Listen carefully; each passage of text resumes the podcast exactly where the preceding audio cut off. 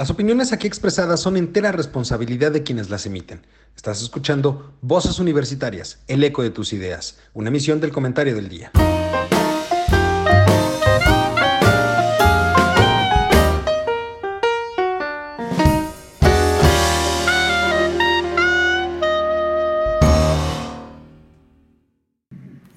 Hola, ¿qué tal mi querido público culto y conocedor? Ya es martes, martes de Voces Universitarias el eco de tus ideas. En esta ocasión nos encontramos aquí para discutir un tema interesante que como ha podido ver en las diferentes redes sociales, vamos a platicar sobre los principales retos de la educación hoy en día. Y para esto eh, tenemos un invitado, un invitado de lujo el día de hoy, eh, a quien agradezco muchísimo. Pero antes de presentarlo, quiero presentarles a mis queridos amigos, compañeros y colegas que como cada martes me acompañan en esta mesa que usted conoce y conoce perfectamente. Juan, ¿cómo estás? Muy buenas noches. Bien, bien, muchas gracias. Aquí estamos de nueva cuenta. Vamos a ver cuánto aguantamos. Y no porque no quiera, sino por a veces las cuestiones técnicas. Pero bueno, echándole ganas. Qué gusto tenerte por aquí. Mario, ¿cómo estás? Muy buenas noches. Don Eduardo, excelente, como siempre, con el gusto de tener la compañía de todos y cada uno de ustedes. Don Juan. Y esperando, pues ahora sí que Carlos se una a nosotros un poco más tarde. Ya se unirá con nosotros y por supuesto se le va a descontar el día como, como dictan los cánones, pues ya llegó tarde, pues es justo que se le descuente el día como debe de ser. Y nuestro invitado de esta noche, a quien le agradezco infinitamente que haya aceptado estar con nosotros, él es el doctor Eduardo Bakov, él es exconsejero presidente del INE, el Instituto Nacional de Evaluación para la Educación, y actualmente presidente de Métrica Educativa. Doctor, muy buenas noches y muchísimas gracias por estar con nosotros el día de hoy. Muy, buenas eh, noches, bueno, aquí tardes eh, desde Baja California. Un saludo a todo tu auditorio. Juan, Mario, un placer estar con ustedes. Al contrario, Eduardo, muy bienvenido, muchas gracias. Muchísimas gracias. Y pues, doctor, quisiéramos empezar platicando contigo y preguntarte, llevamos un día o ya, ya pasamos, digamos, el, regreso oficial a las clases después de que se cambiara el semáforo epidemiológico, en, eh, por lo menos en la Ciudad de México y en algunas otras partes del país, y hemos regresado a clases. Entonces, en este sentido, preguntarte, ¿cómo viste eh, este regreso a clases y qué podemos esperar en este, eh, eh, en este retorno. y digo, inesperado porque finalmente muchos decían que tal vez lo más adecuado era esperar al siguiente ciclo escolar y finalmente se decide regresar pocas semanas antes del final de este ciclo escolar. ¿Cómo ves y cuáles son tus opiniones al respecto? mira, muy breve, pienso que regreso a clases es un tema obligado en todos los países. México es uno de los países, cerca del 10% de los países del mundo que no regresaron a clases eh, de manera temprana. Eh, por ejemplo, España prácticamente nunca cerró sus escuelas, salvo en pequeños periodos de tiempo, pero en educación básica ellos han estado abiertos y han He utilizado un, procedimiento, un modelo muy exitoso, eh, porque no han tenido contagios importantes y cuando los han tenido los han podido limitar. El regreso a clases en México fue, para mi manera de ver, una decisión política que mandaba un mensaje optimista a los votantes. Se hizo justamente un día después prácticamente de la votación. Eh, el semáforo verde también coincidió con que el día lunes se pusiera en verde, pero lo anunciaron tres semanas antes. Eh, y entiendo que no fue una decisión técnica, que fue una decisión política, no fue una decisión donde los especialistas eh, intervinieron y tomaron decisiones, sino que se tomó eh, la decisión desde las más altas autoridades y el regreso a clases hoy lo tenemos pues muy eh, demeritado. Muy pocos eh, niños y pocos profesores regresaron a clases y pues va a ser un periodo muy incierto. no vamos a tener información seguramente de si tuvo un efecto o no tuvo un efecto. Y en algunos casos, como Baja California, el regreso a las escuelas fue para prepararse para el verdadero regreso a clases en el mes de agosto. Baja California decidió eh, llamar a todos sus administradores o administrativos y profesores para que hicieran una evaluación de cada una de las escuelas en términos de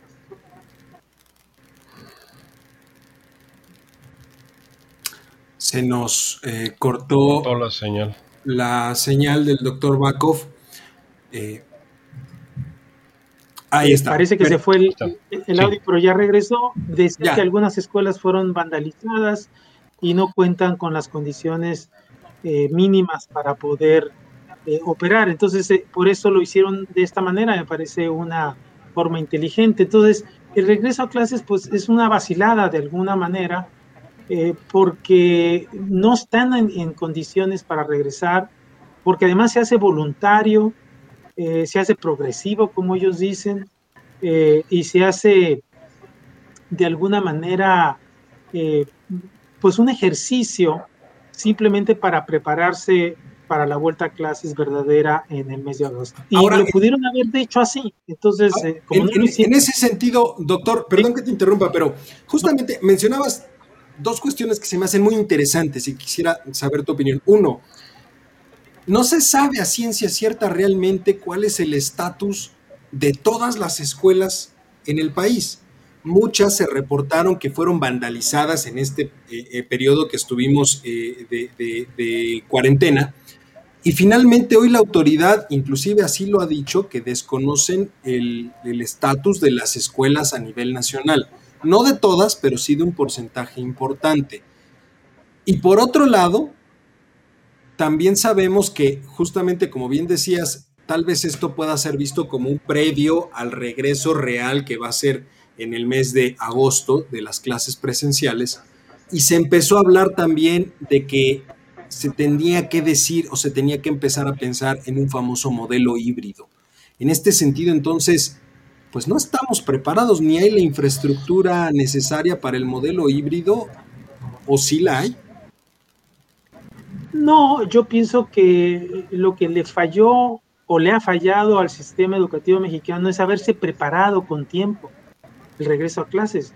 E, era obvio que si tú dejas a las escuelas abandonadas, si no las supervisas, si no las vigilas, pues que las van a vandalizar y se van a robar lo que se pueda robar la gente. Eh, y, a eso nos estamos enfrentando y por lo tanto pues va a haber muchas eh, escuelas en las cuales no van a poder regresarse a clases aunque haya un mandato presidencial al respecto. Entonces, eh, no, no nos preparamos. Para mi manera de ver, ese es el, el, problema. La otra es no sabemos ni siquiera qué va a pasar, qué actividades van a tener los estudiantes, ¿Qué va a pasar con los que no lleguen, los, los que no quieran regresar? ¿Qué va a pasar con los maestros que tampoco quieran regresar por las razones que ellos quieran? No lo sabemos. Y en cuanto a la pregunta de qué tan preparados para, estamos, para estar en una educación híbrida, pues tampoco lo estamos. Hay una cantidad importante de estudiantes que no tienen computadoras en casa. así de sencillo. Entonces, ¿cómo vas a hacer una eh, educación híbrida en donde la educación a distancia pues es parte esencial de, esta, de este nuevo modelo. Creo que se tiene que transitar a una educación híbrida, seguramente, pero creo que no estamos preparados y que no sabemos o no nos los han dicho cómo le van a hacer para enfrentar el gran reto que va a representar el que muchos estudiantes lleguen sin haber aprendido lo que debieron de haberlo hecho en el año anterior. Entonces, imagínate que entran a un grado escolar nuevo sin haber dominado los eh, conocimientos del grado anterior. Juan.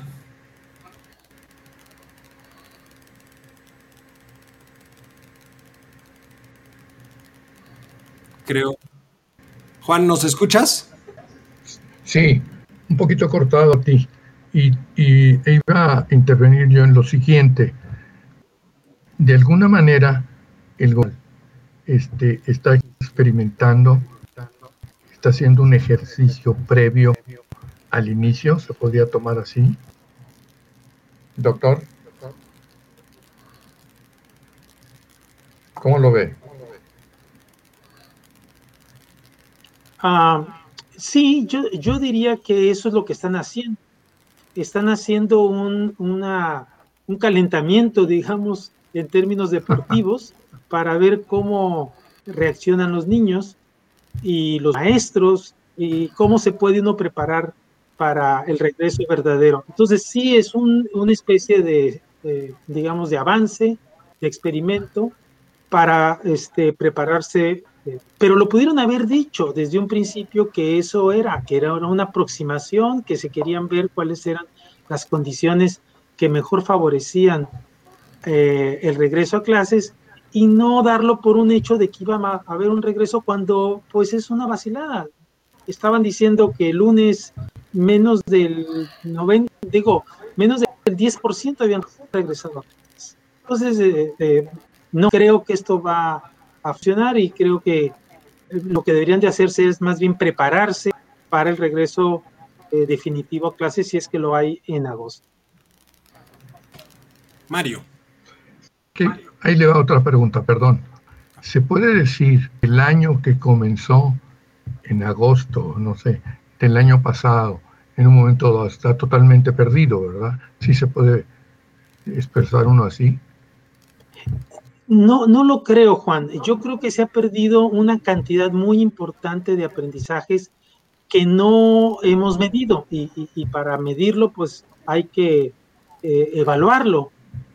Eh, las estimaciones de algunos modelos eh, te dicen que alrededor del 60% o a lo mejor un poco más de los aprendizajes se han perdido. Pero esto quiere decir en promedio, lo cual lo, traduciría que en términos más prácticos, algunos han perdido un 40% y otros han perdido un 80 o un 90%. El problema es que no sabemos el grado, el daño en términos de los aprendizajes adquiridos que ha sufrido, en este caso México, por la pandemia. Si no sabemos eso, la pregunta es cómo vamos a iniciar un año escolar cuando no sabemos qué es lo que saben los estudiantes. Pero en un, en, un aproximado yo diría que los modelos andan hablando de un 60-65% de pérdidas de aprendizaje. Eh, en el caso de ustedes ahí en Métrica Educativa, doctor, que ustedes eh, tengo entendido que apoyan justamente a los diferentes centros educativos para la implementación de, nuevos programas, de estructuras y demás. En este sentido, eh, ¿ustedes qué han detectado, por lo menos ahí en el norte del país, que supongo que es el área regional donde más se mueven ustedes? ¿Qué es lo que han detectado respecto de los planes de acción de las diferentes escuelas y de los diferentes gobiernos estatales para regresar justamente y, y tratar en la medida de lo posible de aminorar este impacto de ese 60% de déficit que nos dejó la pandemia? Bueno, ese 60% hay que tomarlo con pinzas, ¿verdad? Porque eh, no tengo la evidencia para sostenerlo, pero conozco estudios que más o menos aproximan eh, a esa pérdida. Nosotros trabajamos en todo el país y, tenemos eh, información de, muchos estados de la República.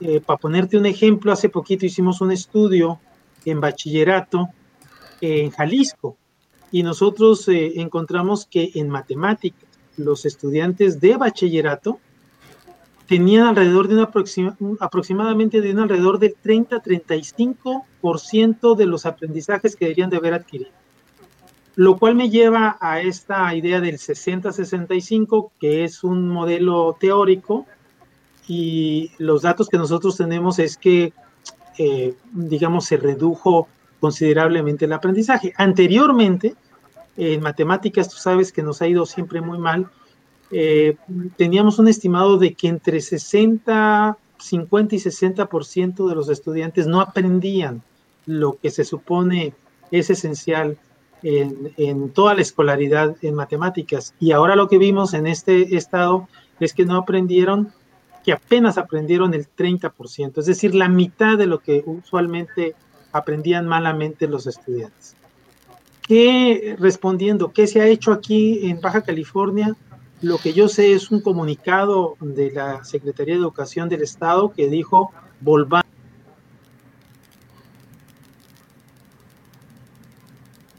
Se cortó la señal. Se, nos fue otra vez un, momento la señal en lo, en lo que regresamos. Híjole, pues alarmante, ¿no? De por sí eh, hablar de, esos porcentajes, yo creo que es, es, una situación de, de, mucho cuidado, ¿no? Digo, los tres aquí presentes eh, nos, nos, dedicamos también a, la, a, la, parte docente y, y, ya hablar de que un alumno llegue, que inclusive salió por ahí un dato, eh, me parece, ya, ya tenemos de nuevo comunicación. Perdón, doctor, se, se nos cortó un, momento. No, no hay cuidado. Nada más se decía que eh, en Baja California están apenas preparándose, eh, valorando las condiciones para poder regresar a clase. O sea, no lo han hecho. Y no lo ha hecho Baja California y no lo ha hecho ningún estado que yo conozca al menos. Oiga, y por ejemplo, en el caso de Oaxaca y Chiapas, a lo mejor eh, también hablando sobre todo de esos dos estados, también le podríamos sumar un poco la parte de Michoacán y, una parte tal vez de Tabasco y Veracruz, en donde tradicionalmente ha habido por las condiciones de pobreza, ha habido también un retraso o un rezago educativo importante. Ahí, por ejemplo, el impacto tendría que ser necesariamente mayor. Totalmente de acuerdo. O sea, e, e, entre más pobre es la condición escolar y socioeconómica de los eh, alumnos y de los padres de estos, eh, menor es el aprendizaje. No porque los pobres no puedan aprender, sino porque tienen menos oportunidades para aprender. Entonces tú imagínate que durante la pandemia, este 50% que no tenía eh, condiciones en casa para seguir en línea las clases, pues tenía solamente un recurso y el recurso era la televisión. Y es un recurso relativamente pobre la televisión para enseñar, digamos, eh, cierto tipo de conocimientos como son las matemáticas o, la lectoescritura, porque son este, materias prácticas que tienen que ejercitar los estudiantes. Entonces sí, definitivamente ahí eh, va a ser no el 60, va a ser el 90%, sí, naturalmente Naturalmente el INE lo que había detectado es que el 80% de los estudiantes de las escuelas indígenas no aprendía lo básico en matemáticas, pues en esas condiciones pues nos vamos a acercar mucho al 100. Y, aunado sobre todo a, la cantidad de personas en la familia, por supuesto, porque aquí estamos partiendo del hecho de tal vez un hijo, pero si hay dos, tres y todos dependen o están en diferentes edades, pues una televisión no basta finalmente, o, no bastó durante la pandemia, ¿no? Mario, tú tenías algo, eh, eh, algunas preguntas por ahí. Sí, sí, don Eduardo, muchas gracias. Eh, Eduardo, ¿qué va a pasar entre la brecha que ya tenemos actualmente de lo que es la educación pública y la educación privada?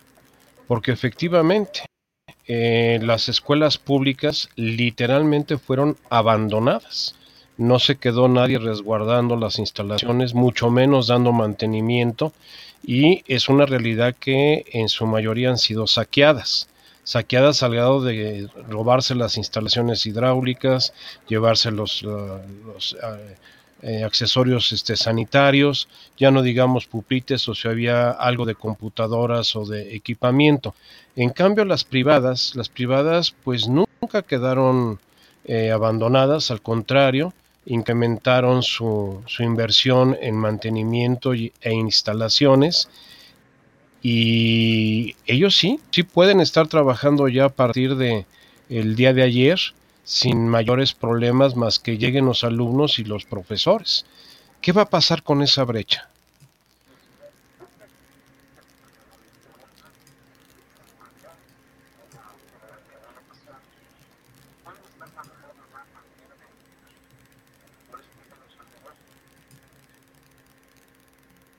No, no, no me, no me escuchó. Pues la, la, la expectativa eh, lógica es que se agrande. De por sí ya hay una brecha, ya había una brecha entre, sobre todo entre estudiantes pobres y estudiantes este, en mejores. Sí, sí escuché claramente la, la pregunta. ¿Qué va a pasar entre la brecha entre los estudiantes que van a escuelas privadas y van a escuelas públicas. Eso es lo que eh, escuché. Sí, efectivamente.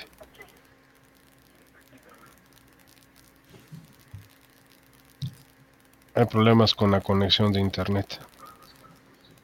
Sí, este, bueno, en lo, que esperamos que, regrese el, doctor Ahí está.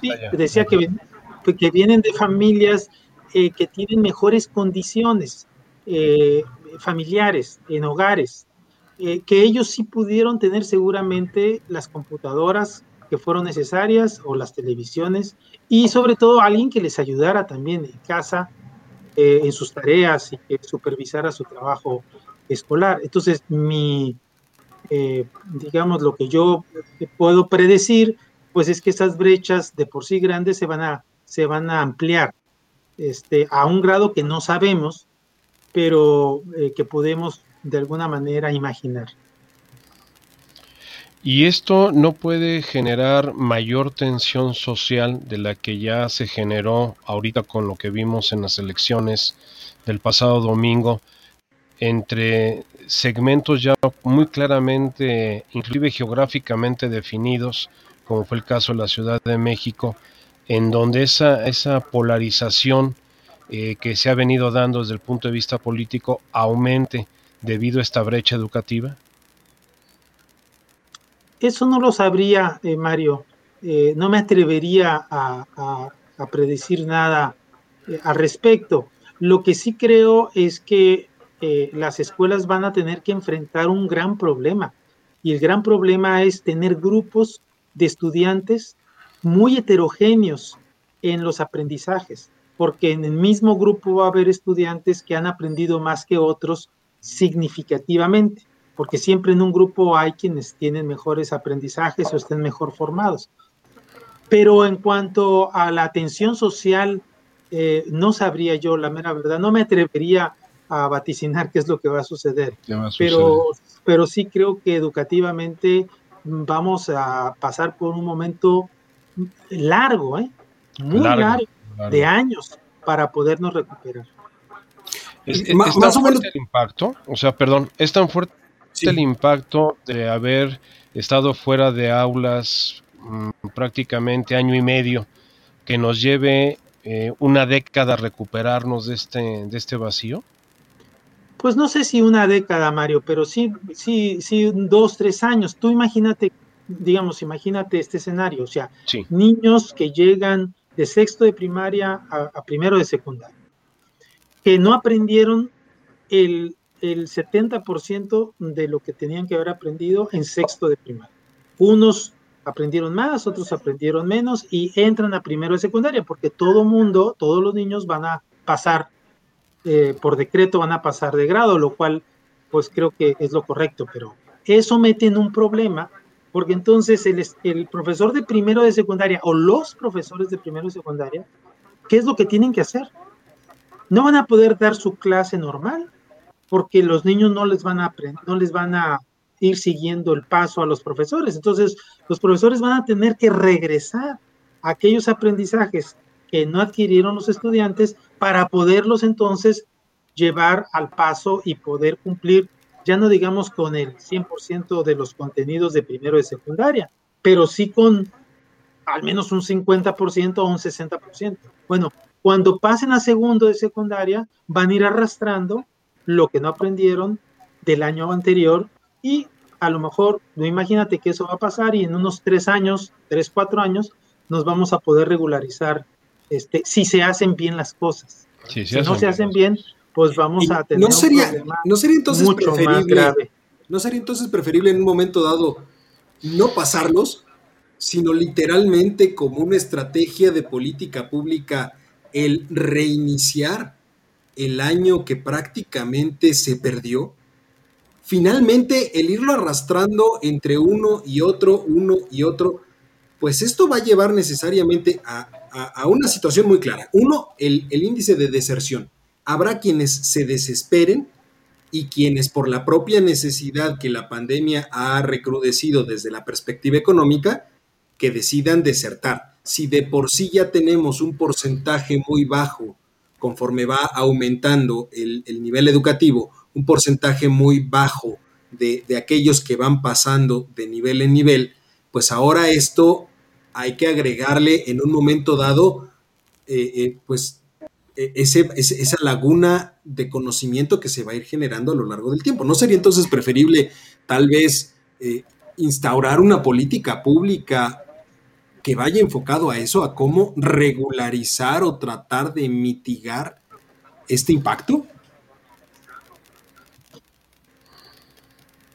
Pienso que eso sí ocasionaría un problema social. Si, tú haces eso, eh, creo que socialmente eh, generaría un malestar.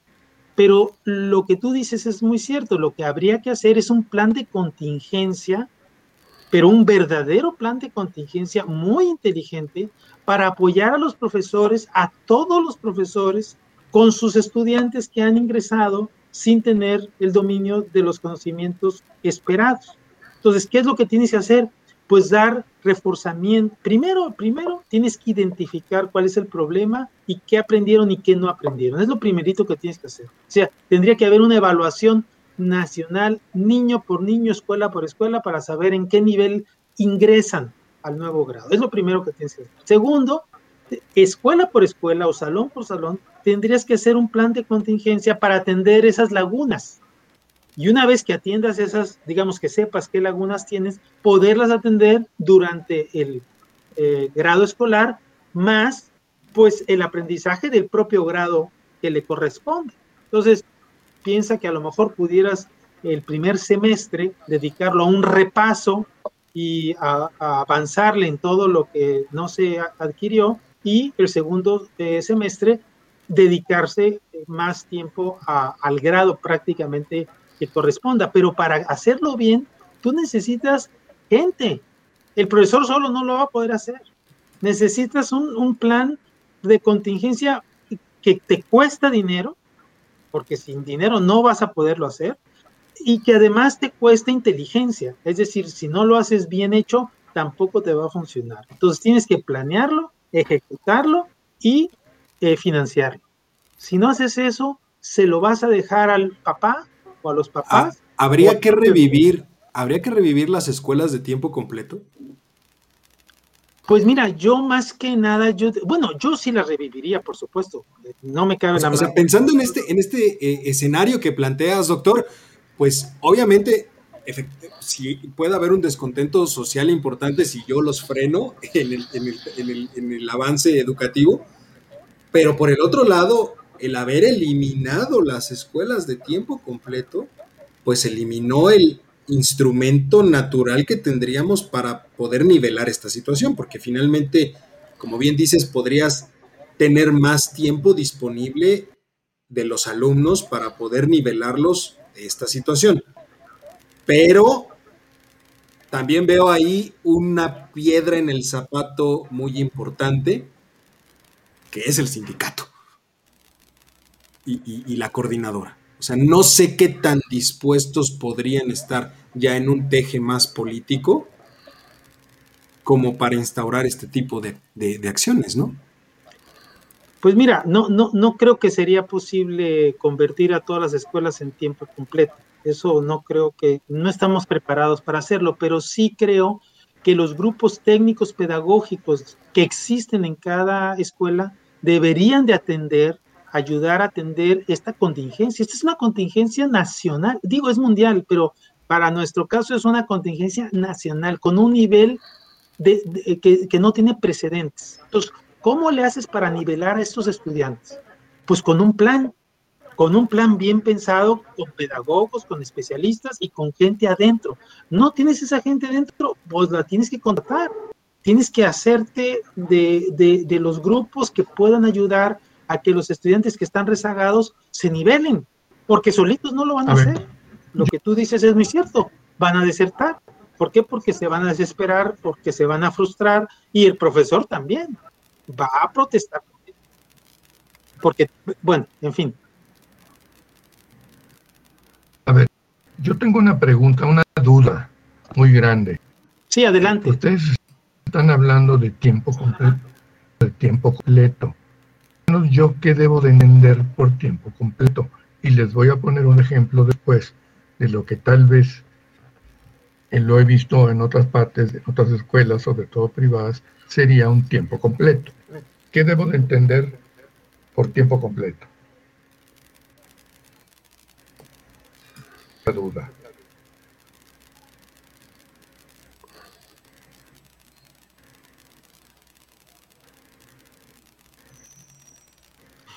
Bueno, las escuelas de tiempo completo son aquellas en las cuales los niños eh, se pasan más tiempo de las que las cuatro horas, comen en su propia, eh, en la propia escuela y tienen mayor este, tiempo para que puedan hacer sus tareas y se les puedan ayudar a, los estudiantes. Y, por supuesto pasan mucho más tiempo de las cuatro horas que usualmente están programadas. Esas son las famosas escuelas de tiempo completo, que no solamente hay aquí en México, sino en muchos lados del mundo. Pero yo digo que eso mm, de la noche a la mañana es imposible hacerlo.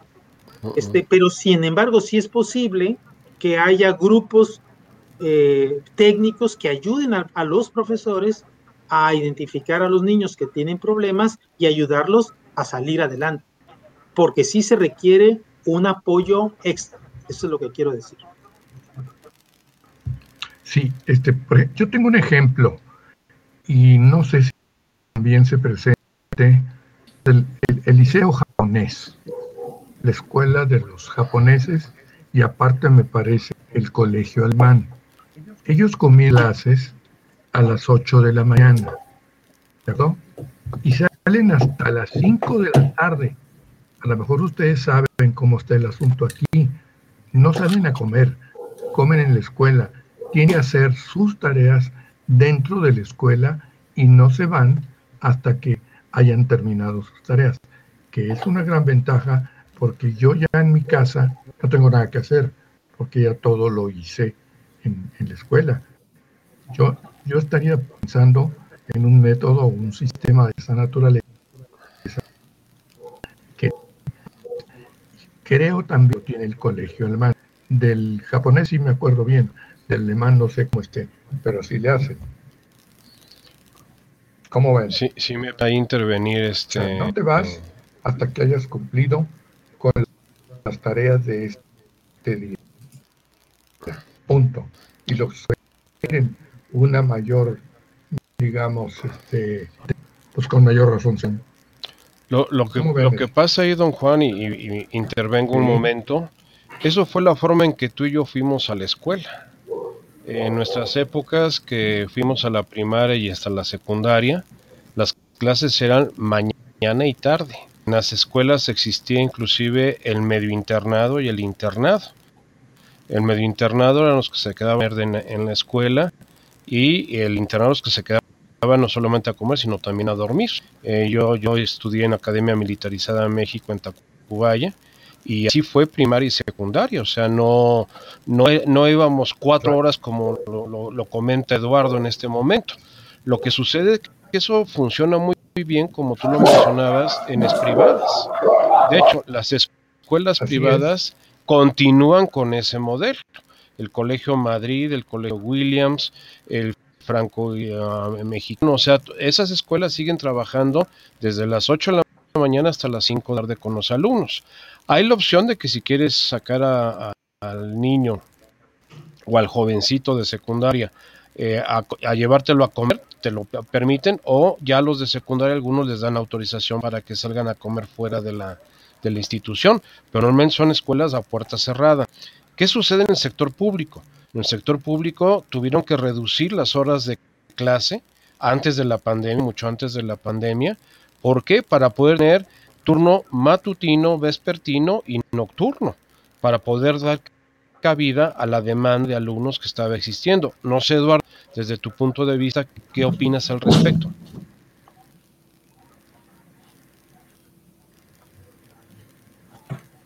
Se, nos fue, se nos fue un momento la, señal, pero, pero aprovechando, bienvenido al que andaba de parranda. Hola, no, no, andaba de parranda. ¿Cómo están? Muy buenas tardes, qué gusto verlos. Doctor, doctor este Mario, doctor este Araque, ¿cómo están ustedes? Qué gusto verlos. Gracias, Carlos. Eh, es que me metieron a un curso, bueno, me metí a un curso, un diplomado de ciberseguridad por parte de Cisco y el TEC de Monterrey, que es una gran oportunidad y es sin costo. Entonces, no podía desaprovechar esa oportunidad para tomar eso, ¿no? No, no, eso es muy importante, don Carlos. Y más, sí, en este más curioso es que son los martes de, siete, de cuatro y media a siete y media, entonces se me complica un poquito, pero aquí estoy, aquí ya Bienvenido. llegué. Aprovechando, Carlos. Carlos, el doctor Eduardo Bakov, que es nuestro invitado el día de hoy, pues tienes ahí alguna duda relacionado con esto, ¿no? Pero decías, eh, Mario, perdón, eh, a lo mejor no alcanzaste a escuchar, este, ¿cuál fue la pregunta?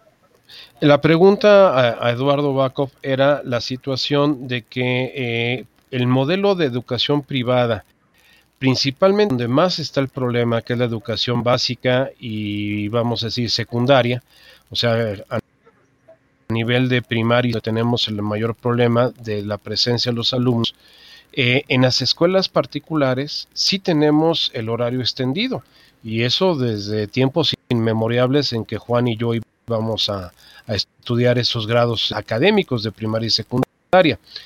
¿Qué pasa eh, en un momento cuando en el sector eh, público tuvimos que cortar las horas de clase en las aulas, en las escuelas, a cuatro horas más para dar cabida a tres turnos, matutino, vespertino y nocturno, eh, a nivel primarias y, secundarias, eh, con una escuela de tiempo completo. O sea, ahí es incompatible por la falta de infraestructura del sector educativo público para poder abastar la demanda de alumnos que tenemos en este momento.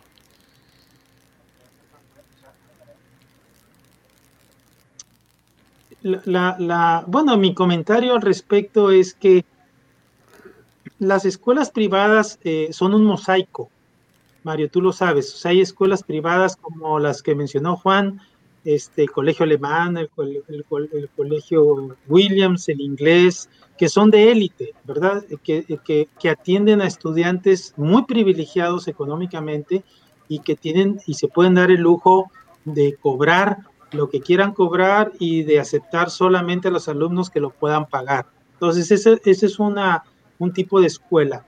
Pero hay otras escuelas, digamos, eh, particulares que que apenas están como las públicas, o sea, que son lo que le llaman escuelas patito, que son muy malas, que apenas trabajan en, casas este, medio eh, adaptadas para ello. Entonces, eh, por eso no es muy, no me gusta mucho a, mí hacer esa, esa, esa, gran división entre escuelas públicas y escuelas privadas, eh, porque las escuelas privadas incluyen todo este mosaico de escuelas muy buenas, de privilegio, y escuelas muy malas más malas este, de lo que uno quisiera, ¿no?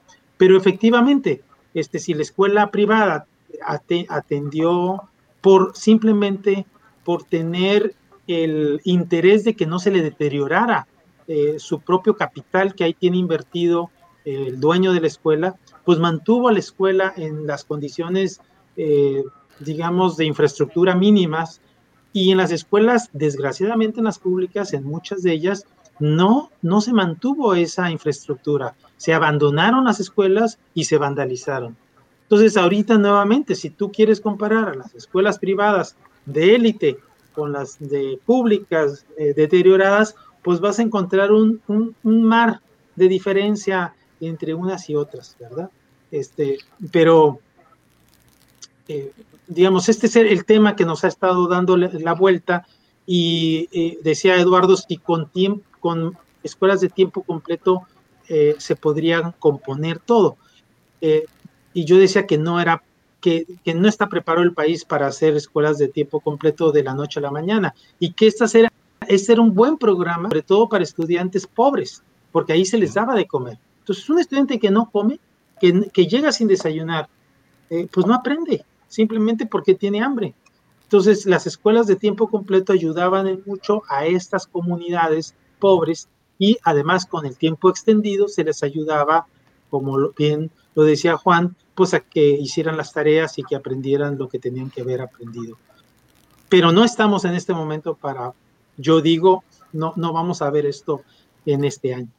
Cuando, cuando yo estuve en la Ibero, no sé si Mario por ahí también anduvo, había un sacerdote que ya murió, este, el padre Villoro, que era una gente sumamente culta y demás, como todos los jesuitas, digamos, y tenemos que aceptarlo que él decía que el, alumno que no comía no podía aprender.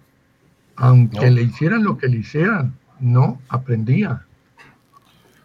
Pero Juan, ahí permítanme, eh, en el sexenio del presidente López Mateos, en la década de los 60, por eso se implementaron los desayunos escolares, los cuales estuvieron ah, vigentes hasta la, hasta la década de los 70 con ah, volvemos otra vez al tema recurrente, la politequería y los ahorros mal entendidos en, el gasto público acabaron suspendiéndolo. En el sexenio de López Mateos fueron dos elementos clave en educación pública, el libro de texto gratuito y los desayunos escolares.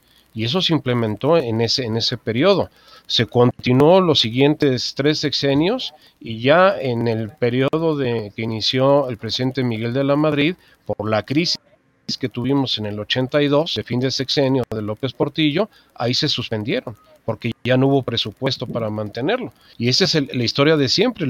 Lo que dice eh, Eduardo Bakov es toda la realidad. Lo ideal sería tener escuelas que protegieran al alumno de escasos recursos, y le dieran la, no solamente la educación eh, desde el punto de vista de instrucción eh, escolar, sino también darle la alimentación básica que necesita para poder estudiar.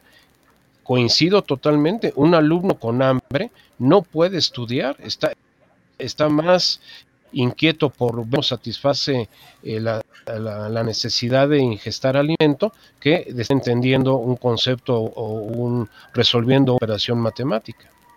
Pero entonces estamos llegando al juego del huevo y la gallina.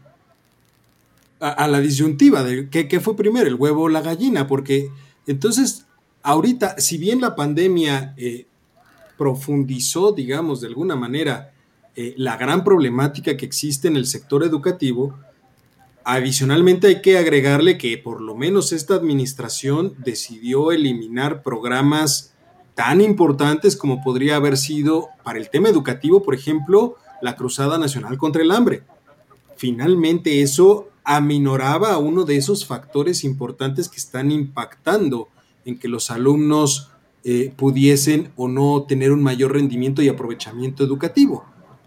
Pero entonces, lo primero que tendríamos que hacer en miras de mitigar el impacto, pues tendría que ser entonces una política social, no tanto una política educativa o no sé cómo lo ven. Eduardo Bakov, ¿qué nos puede decir al respecto? Pues mira, eh, que efectivamente el problema educativo eh, trasciende al sistema educativo, eh, porque abarca, digamos, diversos aspectos de lo social. Y para tú revertir la problemática educativa, tienes que atender otros problemas que impiden que la situación o digamos que las condiciones educativas mejoren. Digo, voy a poner un extremo. Efectivamente, si los niños tienen hambre, difícilmente van a aprender, pero igualmente si los niños viven en una zona, digamos, muy insegura, en donde los maestros no van a dar clases por miedo a que los secuestren, como es en el caso de, pues digamos, de algunos lugares de Michoacán o de Tamaulipas o, de Guerrero. De muchos lados que uno ya conoce.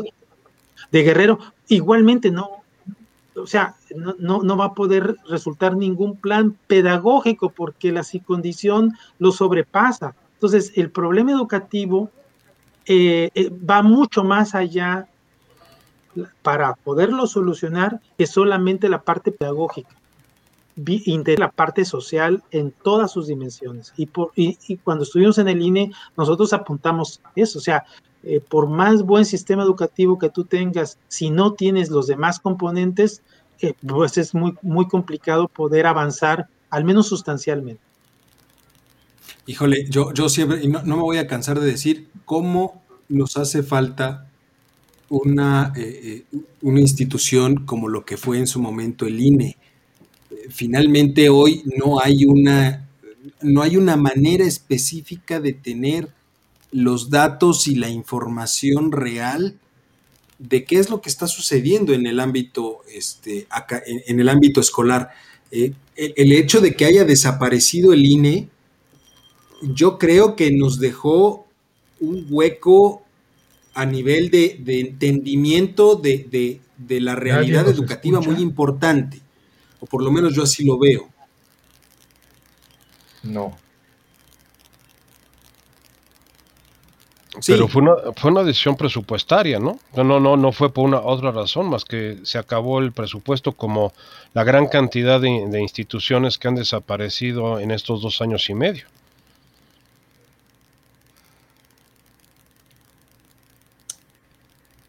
No, no, no sé si, si haya sido finalmente una, decisión netamente presupuestaria o algo distinto, pero a ver. No, no, no, no diría yo que fue un problema de presupuesto.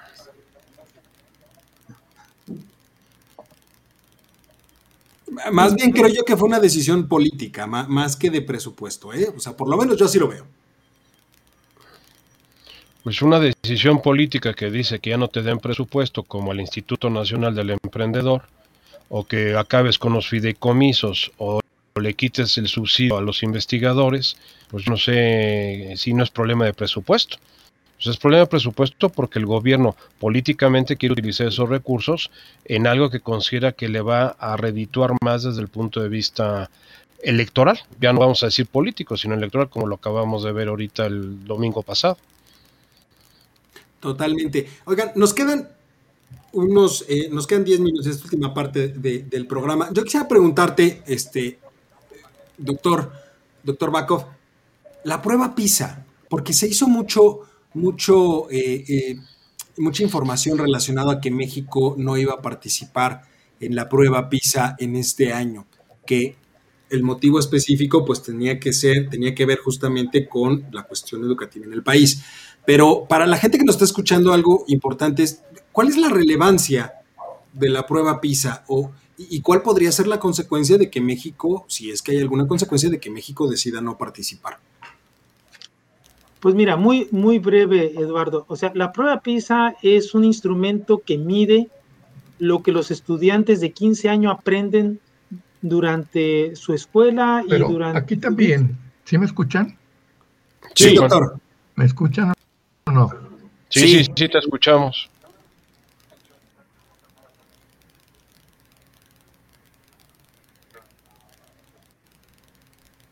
Sí, Juan, sí te estamos escuchando.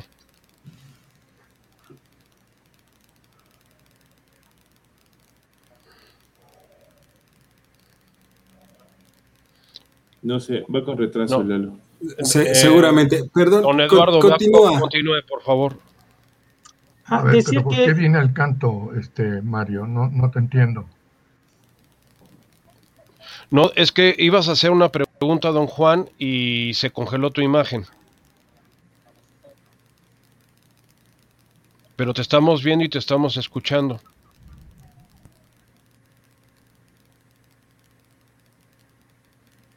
Pero bueno, si quieren continuar. Sí, continuamos mejor, doctor, porque parece que hay una falla ahí en internet.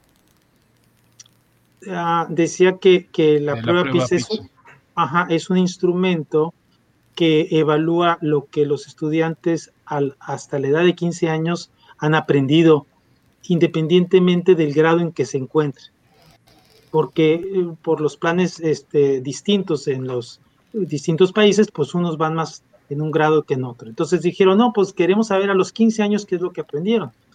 Y la, relevancia de la prueba PISA es que es un instrumento, es un termómetro, llamémoslo de esa forma, que mide eh, lo que otros estudiantes de, en este caso, deben de ser como 75 países eh, actualmente, este, aprenden.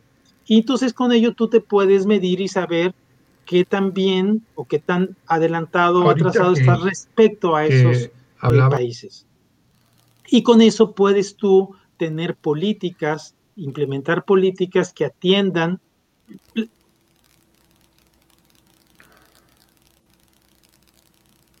Adelante, adelante.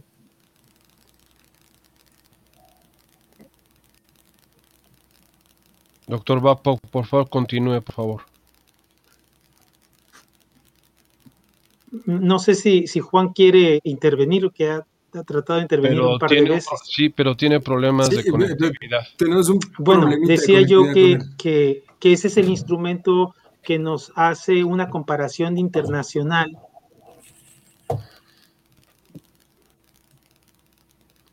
O sea, la prueba PISA solamente es un indicador de gestión para saber. ¿Me escuchan? este... Sí, sí, te escuchamos.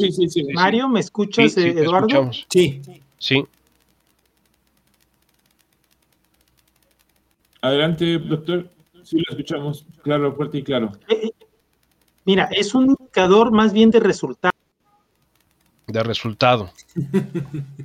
pues ya lo ve. Esas, esas son las vicisitudes de hacer el programa en vivo, ¿eh? No, pero déjame de eso, Eduardo. O sea, aquí no estamos evidenciando el problema de infraestructura tecnológica que tenemos y más cuando pensamos en modelos híbridos, ¿eh? Ojo. Sí, por supuesto. Bueno, eh, estas son las fallas comunes de los alumnos, ¿eh? esto es lo normal. Este, sí, sí, esto lo vivimos durante estos tres semestres a nivel y más universitario. el, que manda la señal no tiene buena internet, entonces pues ese es el problema. Peor tantito. Yo por eso ya voy a dejar la, batuta de esto. pero, pero bueno, continúe, doctor, perdón.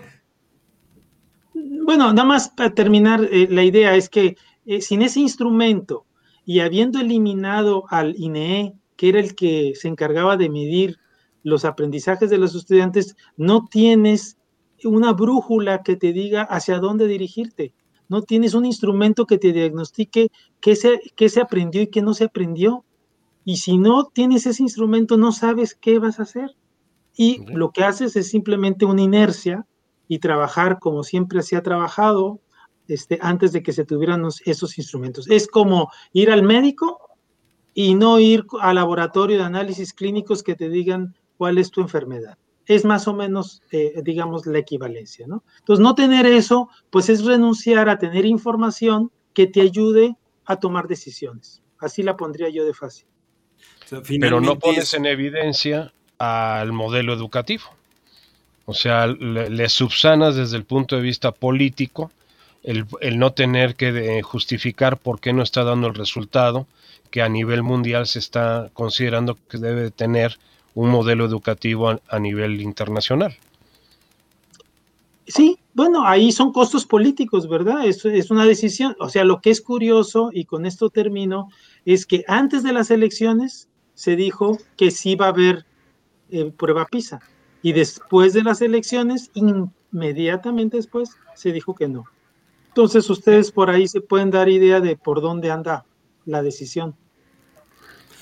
finalmente es, vamos a tratar de arreglar algo con los ojos cerrados, vendados y camino al desfiladero, prácticamente. Porque ni siquiera vamos a tener con qué eh, compararnos. E, e, ese es el punto. Eh, el punto es que eh, en un mar incierto, como es el caso de la pandemia, lo que más necesita son instrumentos, no menos. Es como en una tormenta.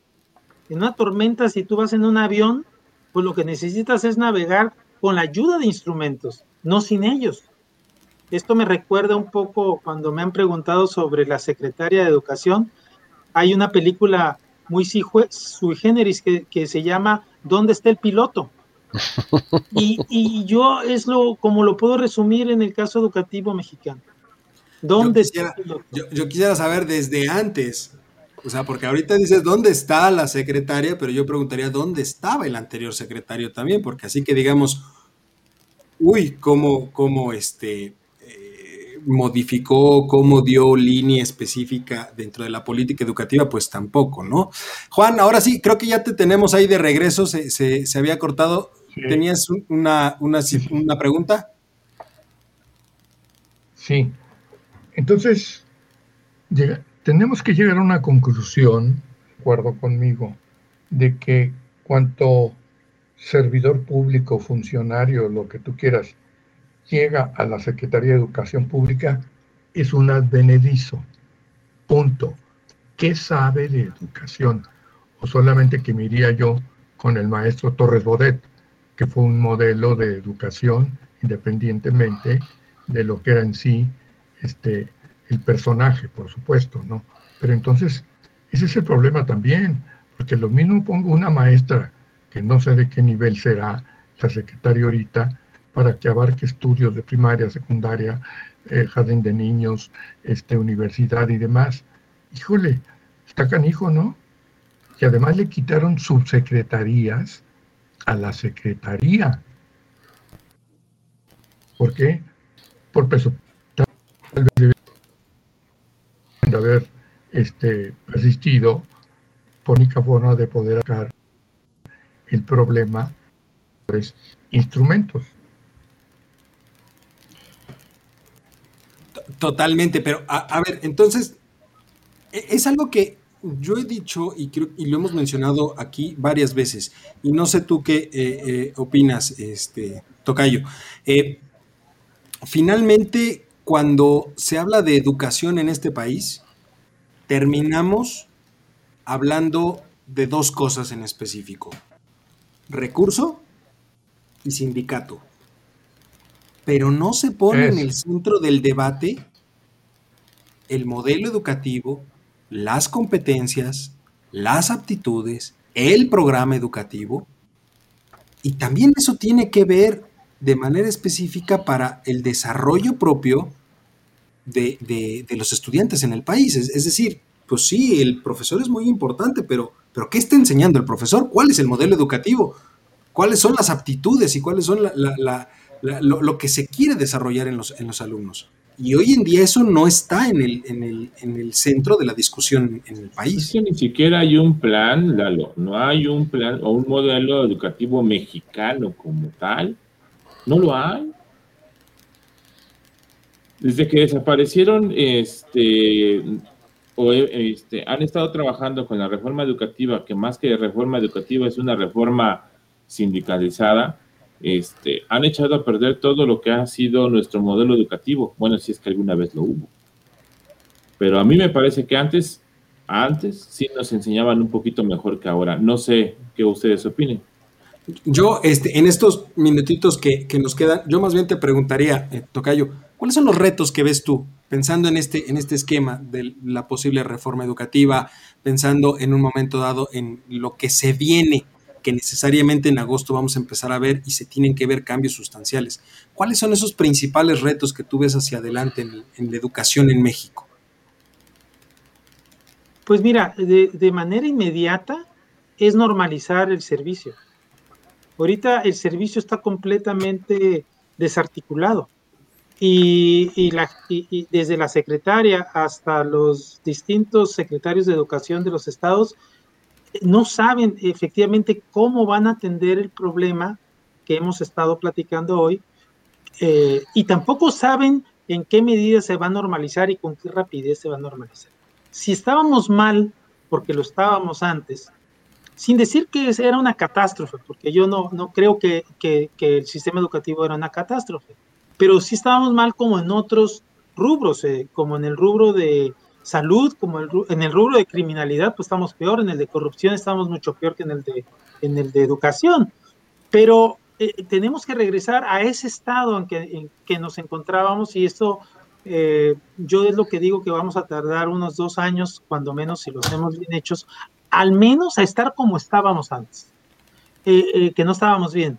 Pero ahorita lo que te puedo asegurar es que estamos peor que antes por la pandemia y por las condiciones que hemos pasado y la desarticulación del propio sistema. Entonces ahorita es, hay que normalizar, volver a la normalidad como, se, como están diciendo las cosas y a partir de esa normalidad Entonces, trazarse metas eh, posibles para poder recuperar el tiempo perdido, aunque él quien dice que el tiempo es un recurso no renovable, pero al menos se puede intentar, eh, digamos, adelantarle un poquito. Entonces, ese para mí es el reto más importante que se... Tú, tú ves y que, es muy difícil además que lo puedan resolver. Tú ves que tardaríamos más o menos unos dos años, prácticamente, digamos, en lo que falta del sexenio, y podríamos estar regresando a niveles parecidos a previo a la pandemia, digamos, al inicio del sexenio.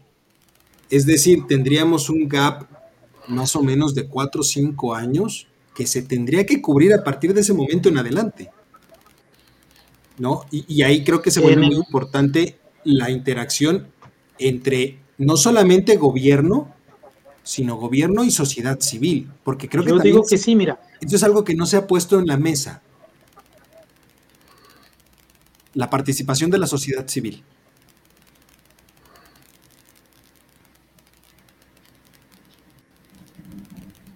Se, nos, se nos fue. Se volvió a cortar la señal. Se volvió a cortar.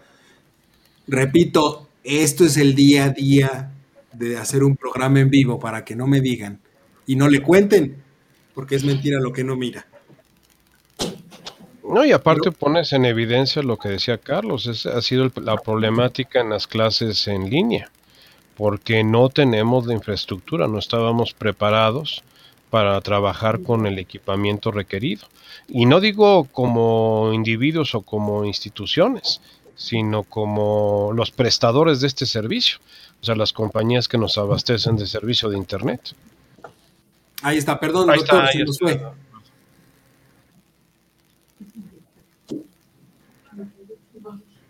Sí, no, les decía que durante 20 años o 18 años México prácticamente no se ha movido en, términos de sus aprendizajes. sabemos, los niños saben lo mismo, los estudiantes de 15 años hace 18 años que ahora en, términos generales. En 18 años no se ha movido México. Entonces, ahorita sí se ha movido, pero ha retrocedido. Entonces, regres, regresar a como estábamos, pues ojalá en dos años lo podamos recuperar. Eh, me vería optimista si lo digo, pero me encantaría que en dos años pudiéramos llegar al nivel a como estábamos antes. Y, y, el papel de la sociedad civil en este, en este proceso, doctor, porque se habla mucho del gobierno, pero también la sociedad civil tiene un papel importante. No, por supuesto. O sea, la educación es eh, tarea de todos. La educación no lo puede hacer la escuela solo. Eh, PISA lo que mide es lo que, eh, lo que el estudiante aprende adentro y afuera de la escuela, no solamente en la escuela, porque uno aprende muchas cosas afuera. Por el lenguaje, para empezar, lo aprendes en casa, ¿no? Y lo, lo depuras después. Pero lo que te mide por eso PISA es eh, es un sensor no solamente del sistema educativo, sino de la sociedad en sí. Es, yo diría que es un sensor que te mide el capital cultural de un país entero. Y mover ese capital cultural es en chino, está dificilísimo. Por eso es que requieres de esfuerzos muy fuertes por parte del gobierno, del sector gubernamental, pero no solamente del educativo, sino de todo, y también de la sociedad civil para que esto pueda funcionar. Si no, vas a estar arrastrando, este, digamos, las lagunas que no has podido llenar en toda la historia del país. Pues ahí lo tienen. El, tiempo, ya lo saben, es, es muy ingrato. Este, eh, Tocayo, doctor, muchísimas gracias de verdad por, por, por tu tiempo y por este rato que, que, nos dedicaste para platicar. Este, Mario, muchísimas gracias. Juan, muchísimas gracias. Eh, Charlie, muchísimas gracias. Eh, aunque tarde se te descontará mediodía como debe de ser, pero aún así llegaste, eso es bueno. Este, demuestra los modales. Y, este, y sobre todo, muchísimas gracias a usted, mi querido público culto y conocedor, que como cada martes eh, nos permite estar un rato con usted platicando. Tengan una excelente cierre de martes nuevamente. doctor, muchísimas gracias. Gracias a todos. Y nos vemos la próxima semana en, en el que parece ser que será el cierre de temporada de Voces Universitarias. Pero por vía de mientras, cuídense mucho y excelente martes. Gracias, buenas noches a todos. Gracias, buenas noches.